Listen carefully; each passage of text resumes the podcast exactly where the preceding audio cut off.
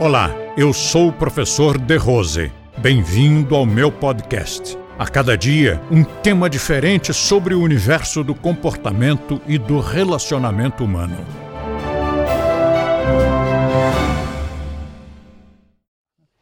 Então, nós precisamos sim cultivar de uma maneira muito séria, muito dedicada temos que nos empenhar nesta autorreprogramação emocional. E por que, que nós chamamos de reprogramação?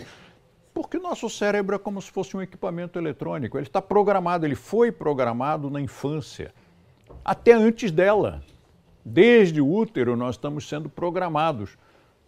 Sons que nós escutamos ainda no ventre materno nós podemos não entender o que significam as palavras, mas nós podemos perfeitamente compreender o tom da voz, os sons, o tipo de som, como um cãozinho novo que ainda não entende o significado das palavras do seu humano, mas ele entende perfeitamente quando esse humano está zangado.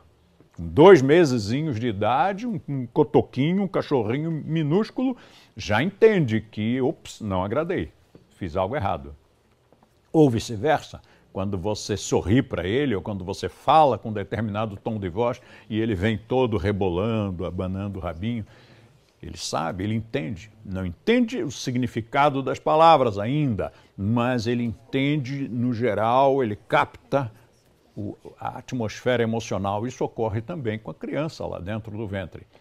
Não nos ensinaram, quando nós éramos crianças, quando tínhamos lá nossos 3, 4, 5, 6 anos de idade, não nos ensinaram, filhinho, não faça essa cara que isso é muito feio.